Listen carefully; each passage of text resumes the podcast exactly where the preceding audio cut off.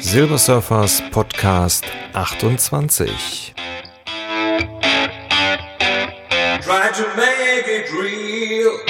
Thema heute Fatigue.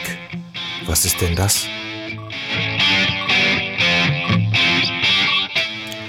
Herzlich willkommen bei meinem Podcast und schön, dass ihr mich wieder gedownloadet habt und mir einige Minuten zuhören wollt.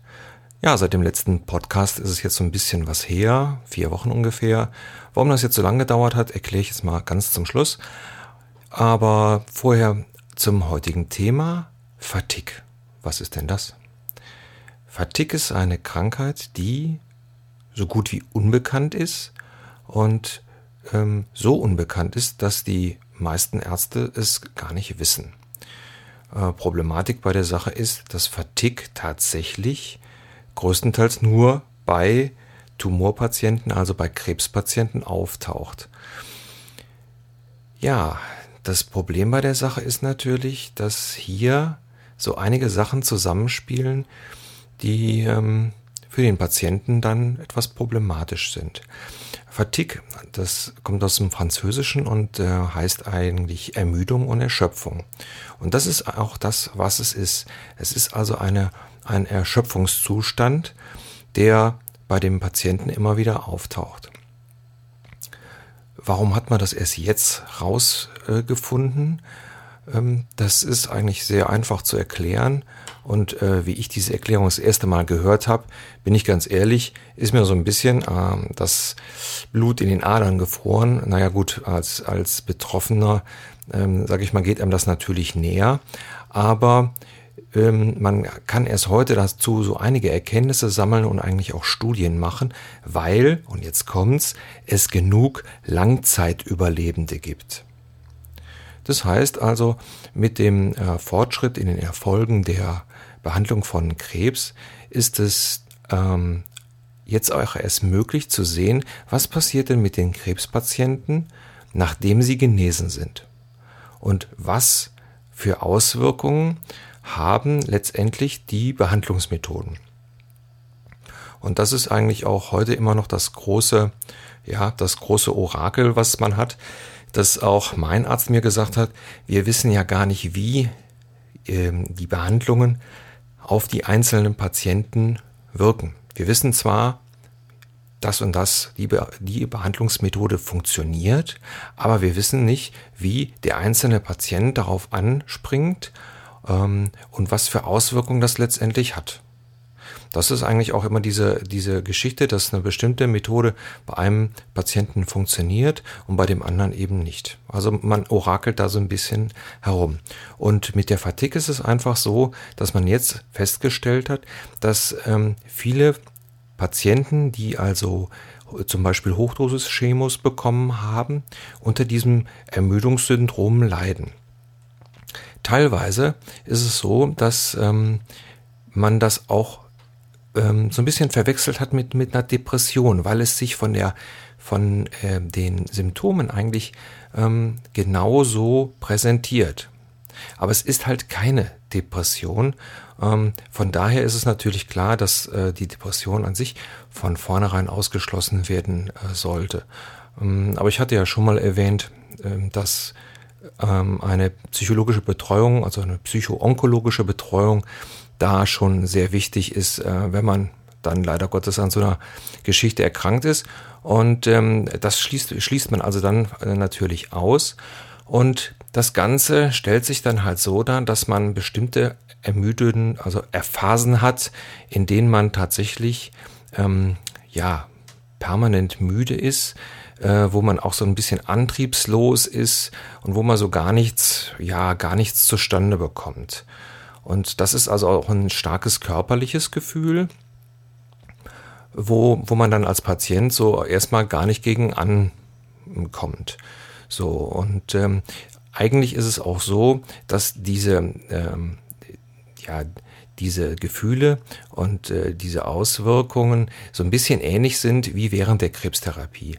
Ähm, sind aber dann zwei ganz verschiedene Sachen. Also einmal haben wir eine Fatigue, die also durch eine ähm, durch die Behandlung auftaucht, ähm, praktisch in der in der kritischen Phase und ähm, dann ist es nachher so, dass wenn der Patient seine Chemos hinter sich hat und dann als geheilt oder erstmal geheilt äh, entlassen wird, dass diese Sachen sich nachentwickeln. Das eine ist eine Sache, die bei der akuten Geschichte natürlich dann auftritt, weil zum Beispiel die Blutwerte und so weiter schlecht sind. Das ist aber bei der nachher auftretenden chronischen Fatigue nicht so. Das ist also so, dass man eigentlich sagt, okay, ich bin gesund und dass diese Fatigue dann immer wieder auftaucht. Ähm, Problem bei der Sache ist natürlich das, und das ist das, was ähm, man selber auch als Patient, was einen total verunsichert, man kann das überhaupt nicht einordnen.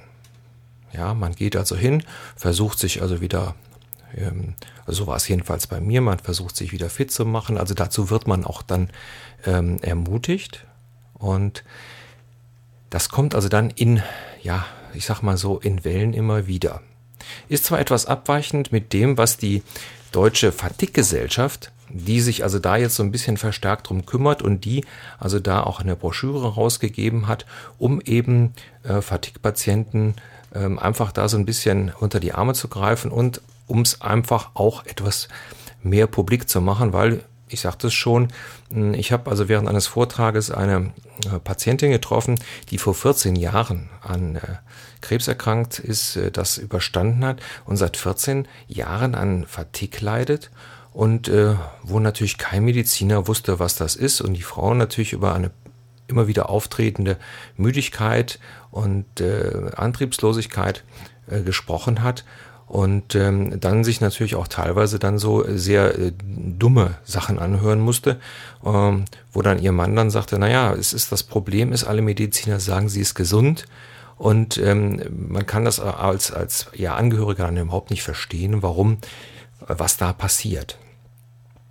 Und erst jetzt, praktisch vor zwei Jahren, haben die es also geschafft, äh, äh, zum richtigen Arzt zu kommen. Also auch mit Hilfe des Internets, wo man also dann Gott sei Dank da eher Zugriff auf solche Sachen hat. Aber das hat man ja, sage ich mal, vor 14 Jahren nicht, noch nicht so gehabt. Und folglich sind die Leute dann von Arzt zu Arzt gerannt und ähm, haben sich dann teilweise anhören müssen, ja, wir finden nichts, sie haben auch nichts.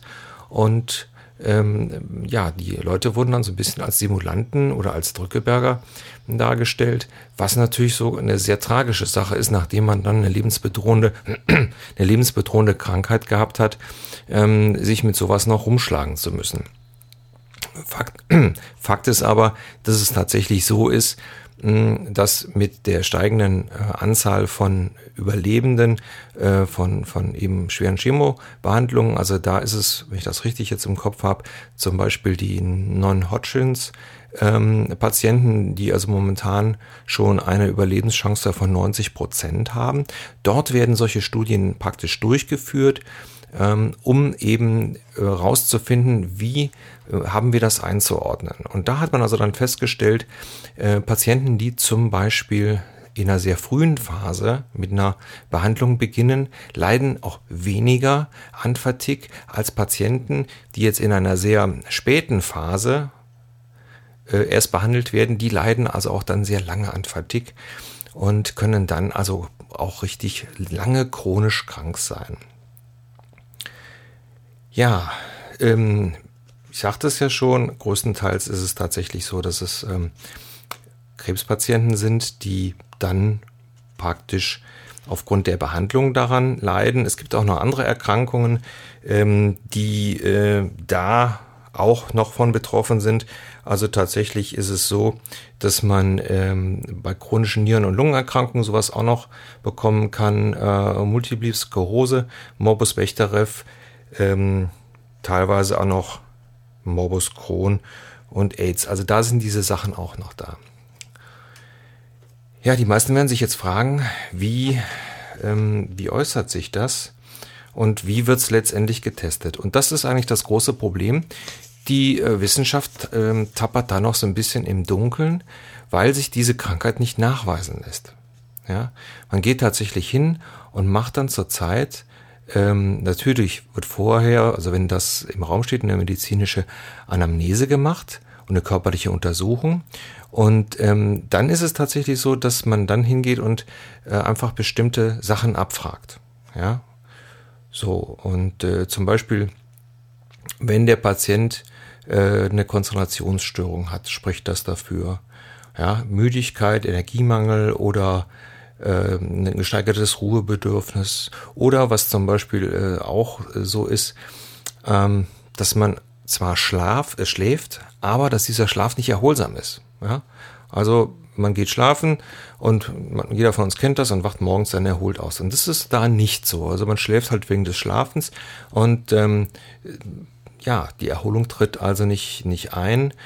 Ähm, das sind so einige Sachen, die dann ähm, letztendlich abgefragt werden und dann ähm, ja, gehen die Spezialisten hin und gruppieren das also ein. Es gibt also, man hat da mittlerweile einen größeren Fragenkatalog ausge, ähm, ausbaldowert und ja, hat also dann die Möglichkeit, das ein bisschen zu, ja, äh, bisschen herauszufinden.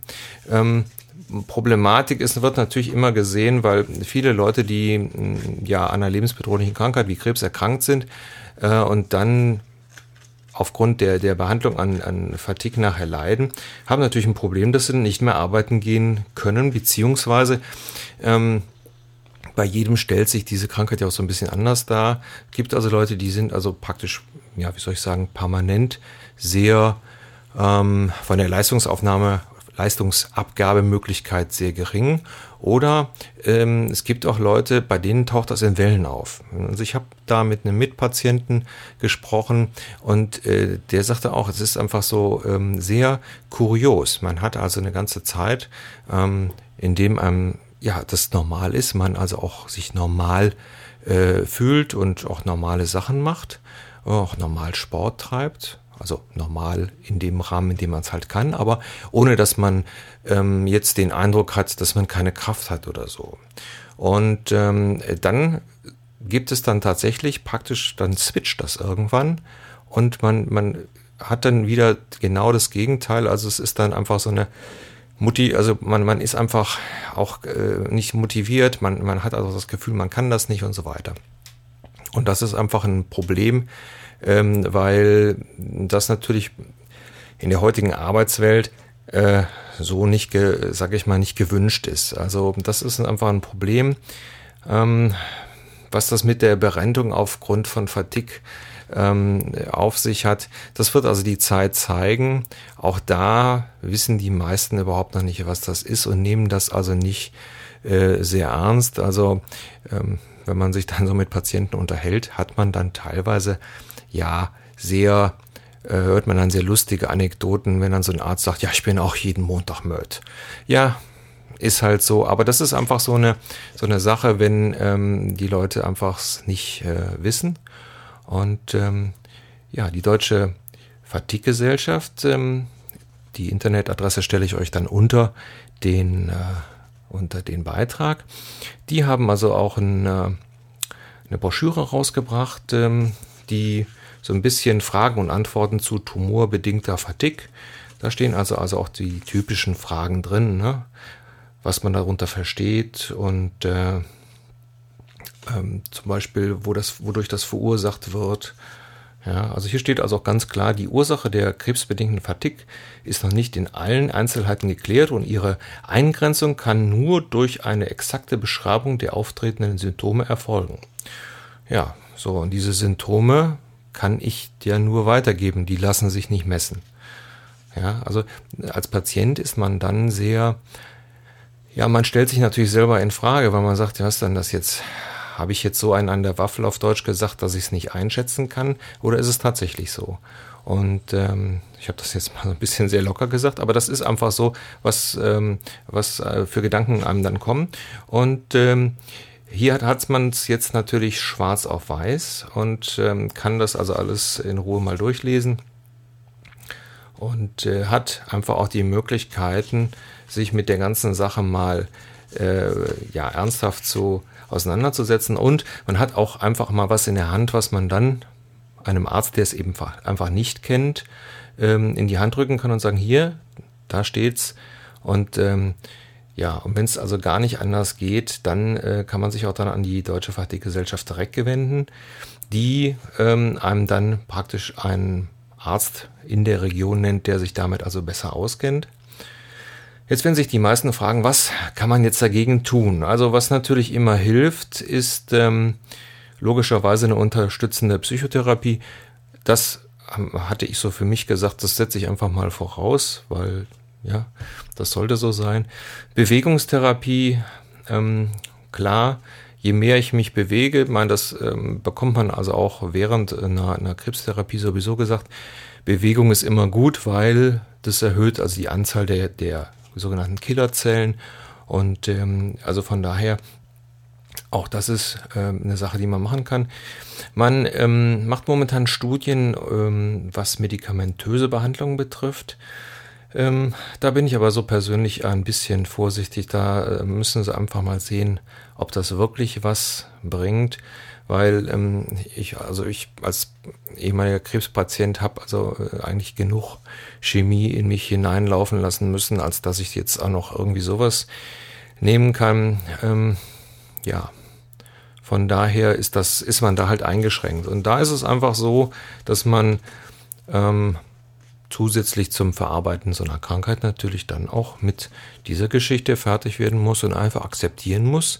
Es geht eben nur so langsam oder so schnell, wie es diese Geschichte zulässt. Und äh, wenn man dann also ähm, das Glück hat, sich dann zum Beispiel bei der, beim Rentenversicherungsträger dann so weit durchzukämpfen, dass die einem das auch erstmal attestieren, so dass man auch die Zeit hat zu gesunden, dann hat man natürlich dann ein großes Problem weniger. Also das denke ich ist einfach für viele Patienten, die ein ähnliches äh, Schicksal haben, eigentlich das größte Problem einfach nicht äh, die Möglichkeit haben oder das Gefühl haben, überhaupt diese ganze Geschichte ähm, finanziell auch durchstehen zu können und auch die Ruhe zu haben, sich dann mit solchen Sachen zu beschäftigen. Also da ist also noch eine ganze Menge zu tun.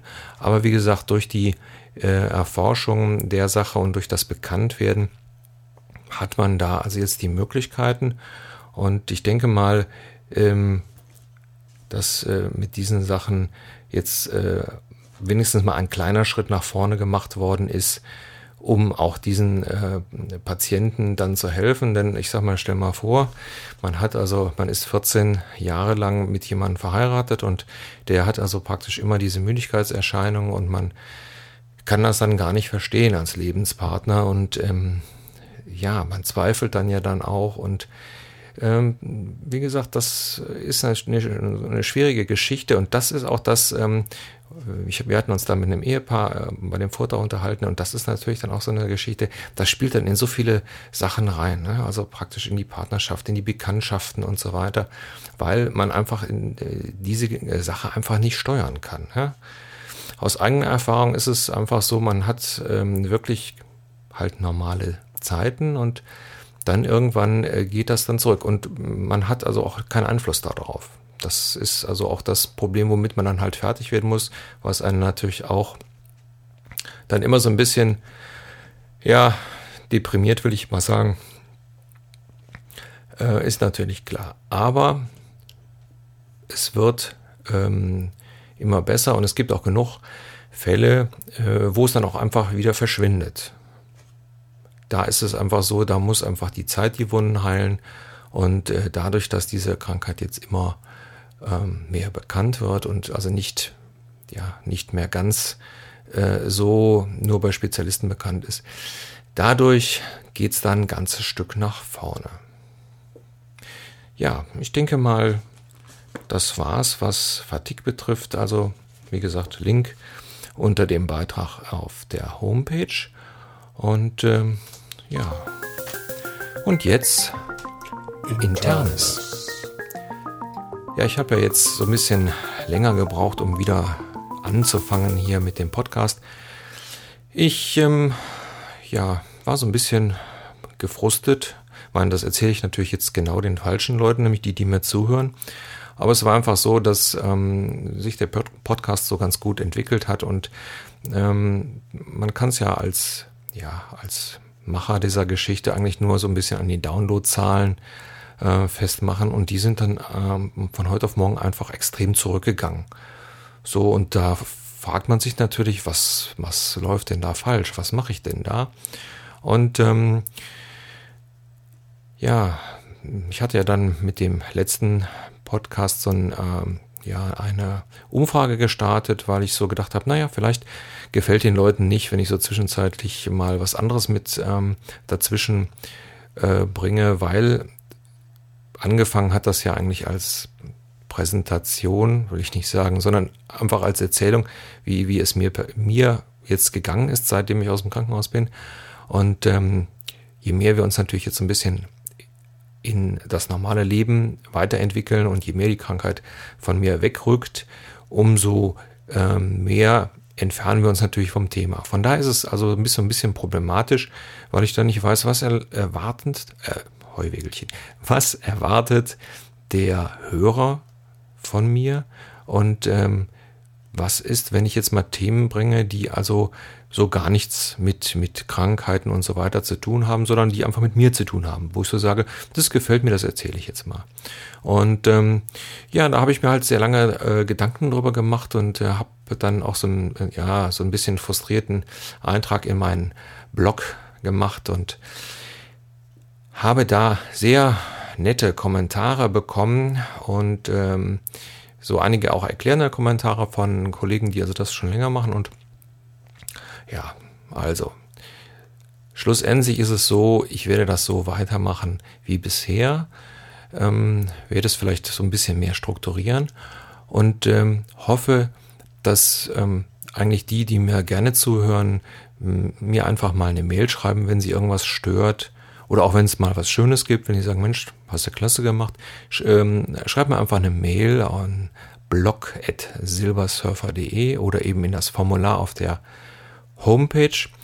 Und ähm, ja, also wie gesagt, wenn was stört, ruhig kurze E-Mail schreiben, ist vollkommen, also wie gesagt, ich bekomme öfters mal solche Geschichten, ähm, wo ähm, dann jemand sagt, hör mal, können wir nicht mal das und das machen und so. Ähm, da keine Hemmungen haben, bin da immer ganz offen für. Und äh, auch wenn jetzt zum Beispiel Podcast-Kollegen da irgendwas ähm, haben. Ich bin da ganz offen und äh, ja, nur keine Hemmungen. Ja, das war's eigentlich mal wieder für heute. Ach so, nee, eins habe ich noch vergessen. Tut mir doch mal einen Gefallen und wenn ihr bei iTunes seid, ich brauche noch eine so eine positive Rezension, damit ich dann da so ein bisschen besser gezeigt werde. Ich weiß es nicht. Aber wie gesagt, da steht immer noch, Sie benötigen noch eine Rezension. Also, wer Lust hat, einfach schreiben, höre ich gerne zu und dann ist auch gut. Ja? Okay. Ich wünsche euch eine schöne Woche und äh, versprochen, wir sehen uns, beziehungsweise wir hören uns wieder öfter. So, nicht vergessen, bunt ist das Leben und mega stark.